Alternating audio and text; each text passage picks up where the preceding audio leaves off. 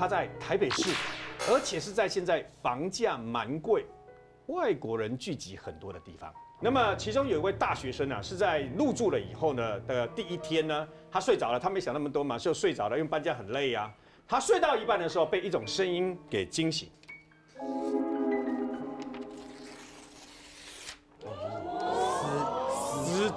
那这声音从哪里来呢？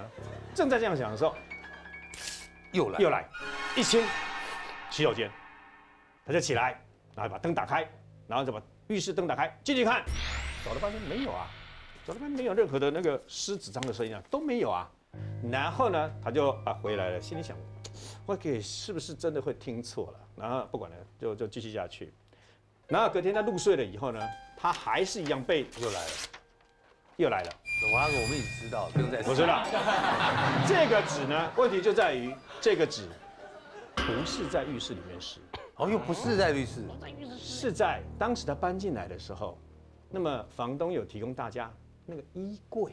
啊，哎呦，这个纸张的湿的声音是在衣柜里面湿。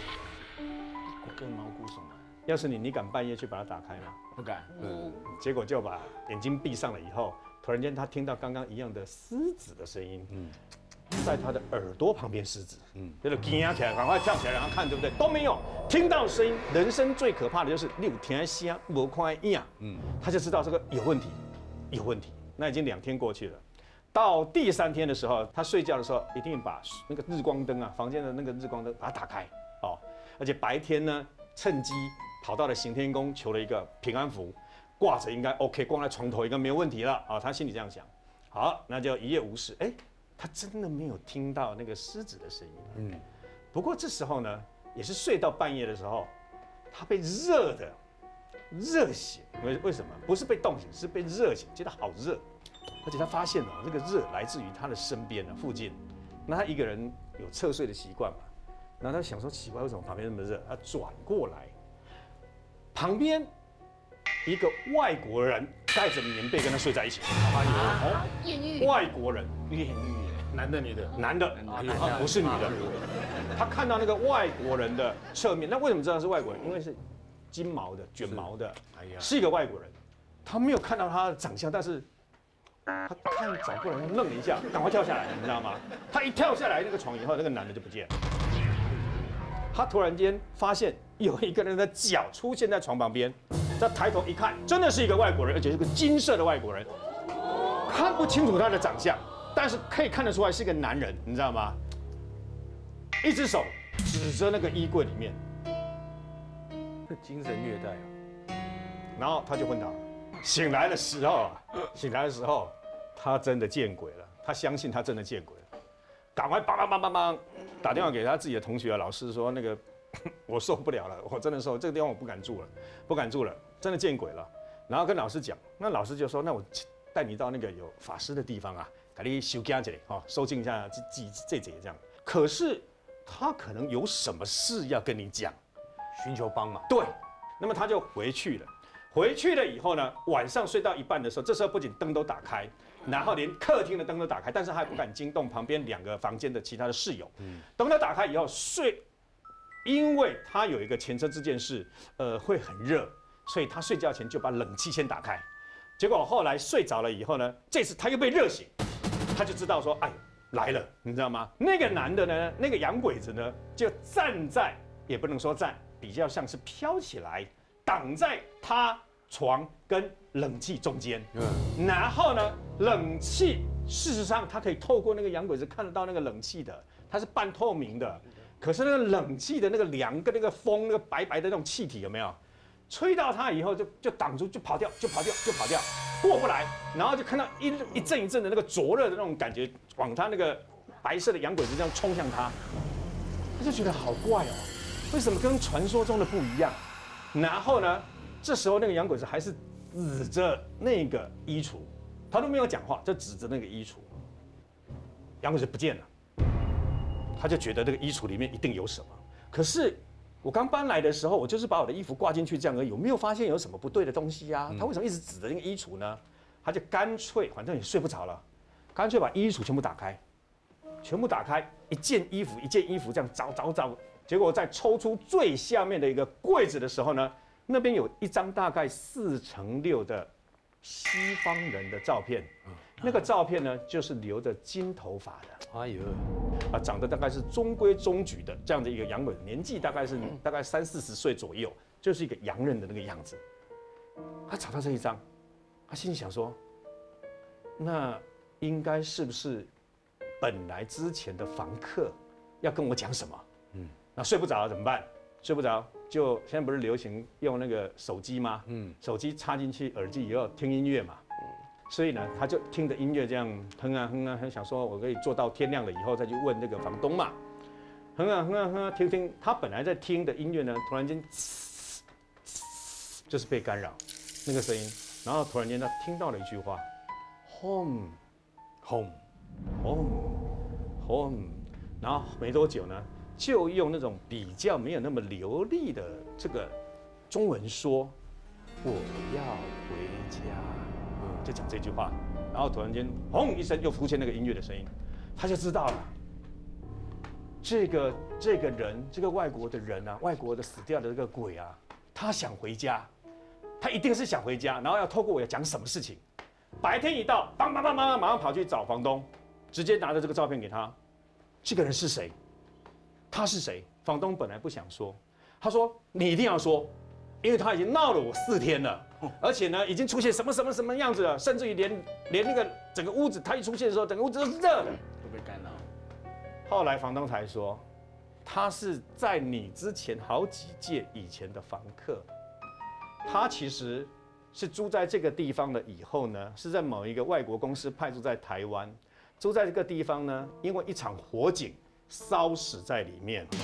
所以他每次出来的时候呢是热的，因为他那时候死的时候是被烧死的。可你们没有通知他的家人来办相关的什么吗？他说有，但是呢那时候家人呢，因为可能因为生病或怎样，所以没有亲自来，只有请他们相关的亲戚来到台湾，就把他的烧好的骨灰给带回去，办好手续而已。所以这个大学生就把这张照片拿给房东说。你要赶快联络他的家人，因为他还在这里，而且他要回家。那为什么要失子？没有失职是要吸引你的注意，就是要吸引他帮忙。啊对，那其实两夫妻呢住在新庄的一个公寓里面呢，其实两个人住三十几平，其实够大了。基本上，他的先生呢，他非常收，非常收喜欢收集这些古玩。然后呢，这古玩来讲，他又是奇山异石。反正他觉得有特色，他就把它捡回家。那捡到最后呢，原本两个人住三十几平的房子呢，也还没有生小孩，照理说是够住的。但是堆满了整个屋子之后，发现不够住。那她老公呢，就坚持说我要换房子。那那时候他就想说，哎，看到那个特区，就看看看看看找找找，哎，那皇天不负苦心人，他真的找到了。而且他找到那一家呢，刚好在，因为我在那边是一个呃，百货公司，有没有？对，然后那个地方呢，前面很热闹，但是在往后走呢，其实有一栋建案呢，里面也是住了很多达官贵人。可是不知道为什么，只要你经过那个百货公司，在过一条马路之后呢，你会发现到那边人烟突然就变得很稀少。嗯，而且呢，它的外表虽然是有点富丽堂皇，可是你会发现到那边的光线突然之间好像就暗了一遍，暗了一半。嗯，其实那一栋社区非常大哦。然后后来呢，他就找到那一栋的刚好有个中介，就说哦，里面有一个一户要卖。跟房东谈一谈价钱之后，哇，他用了个很优惠的价钱买到，他用一瓶四十八万的价钱买到，但那边已经涨到六十几万喽，而且装潢都现成的，也不需要再另外花钱装潢。好，后来呢，他就其中有一间呢，就堆了他很多很多的石头，结果他一进去住大概呃半年左右，在半年之间呢，两夫妻就口角特别多，一直在吵架，一直吵架。住进去这个房子之后呢，因为她老公很喜欢捡那些石头，有一次呢，她就跟他朋友去了那个溪头。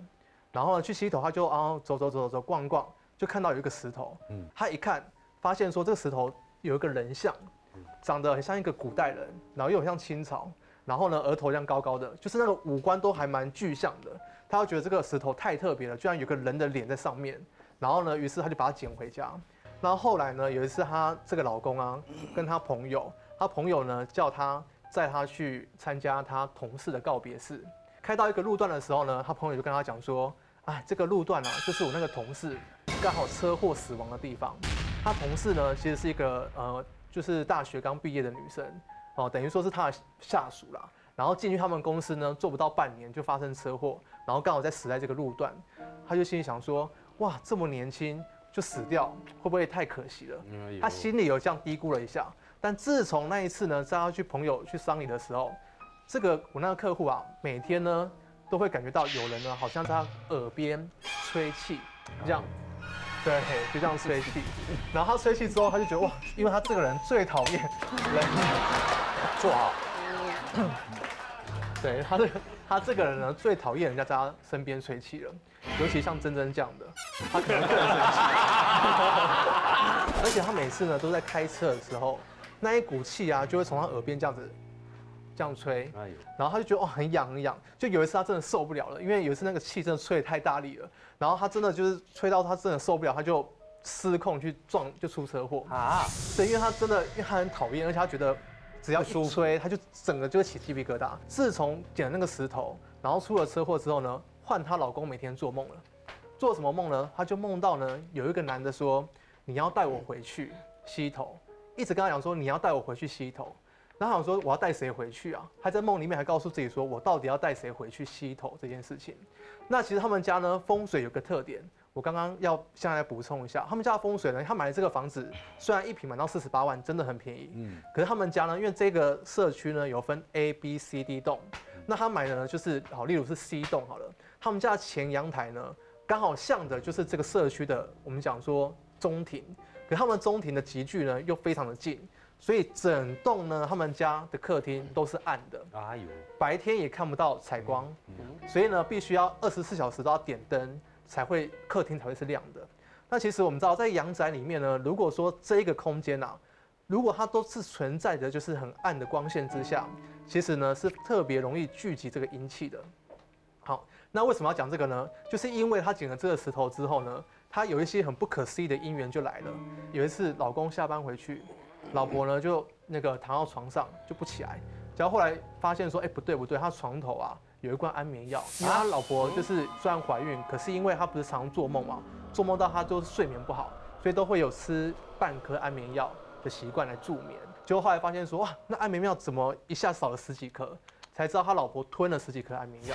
后来就赶快送医啊，然后后来真的运气也很好，他送去医院的时候就帮他洗胃嘛，然后弄一弄，哎，就胎儿也保住了，然后老婆也醒来了，然后她老公就问他说，为什么你要吃安眠药？他说。她在家里啊，每天呐，除了做梦之外呢，因为她现在安胎，在家里每天呢，都会有一个女的跟一个男的，就在家里呢，感觉好像是一直在跟他讲话，耳边说话，可是他也不知道那个声音，因为看听得到声音，但是看不到影像，就像瑞德哥讲的，很恐怖，然后他也搞得很精神衰弱。后来她老公又去找了，就是一个仁波切到他家里面，然后后来呢，仁波切去他家的时候，仁波切就跟他讲说，你这个家里啊，总共有三个零。他说：“哈，有三个零。他说呢，有两个女的，一个男的。嗯啊。然后呢，为什么会有两个女的呢？第一个就是他开车载他朋友去参加丧礼的那一个女生，因为他心里嘀咕了一下，那那个女的她本身就是意外死亡的，吹耳朵那个。对，就帮他吹气的那一个。然后呢，他说这一个呢就跟着他回家。然后他想说为什么会跟着我回家？他很纳闷。然后仁波切就跟他讲说。”为什么要跟着你回家？因为呢，你们家里还有个男的灵，那个男生的灵呢，他会去勾招这一些冤魂进来。他说那个男的灵呢，就在，他就指那个房间，就在这个房间里面。他说这个房间，可是这房间都是我放一些收藏品的地方。然后仁波切就说没关系，你打开门，我帮你看一下。后来打开门之后，仁波切就直接拿那个石头，一拿起来，然后就看，哎，就是这颗石头。你看这个石头像什么？那个。人就说，就像一个人的脸啊。他说是啊，他就是一个人，他就是一个有灵在里面的，所以他已经已经修了好几年、好几百年了，在这个里面。而且这一个呢，石头呢，他有个愿望，他要你去帮他盖一个石头公庙。嗯，那还有一个女生呢，他说还有一个女生，还有一个女生就是你在地的灵，在地的灵。他就想说很奇怪，我们这个房子买回来也都是新的啊，怎么会有在地的灵？后来呢，打电话去问前屋主卖他房子那个人，才知道说原来这个房子其实是凶宅。为什么呢？因为呢，因为他装潢都没有换嘛。这个女的呢，就是在他们的主卧房的床上，上面的灯上吊自杀的。他们有叫救护车嘛？后来是其实在里面就死了。但是呢，他送出去的时候，他没有被定义是凶宅，所以他也是卖给他。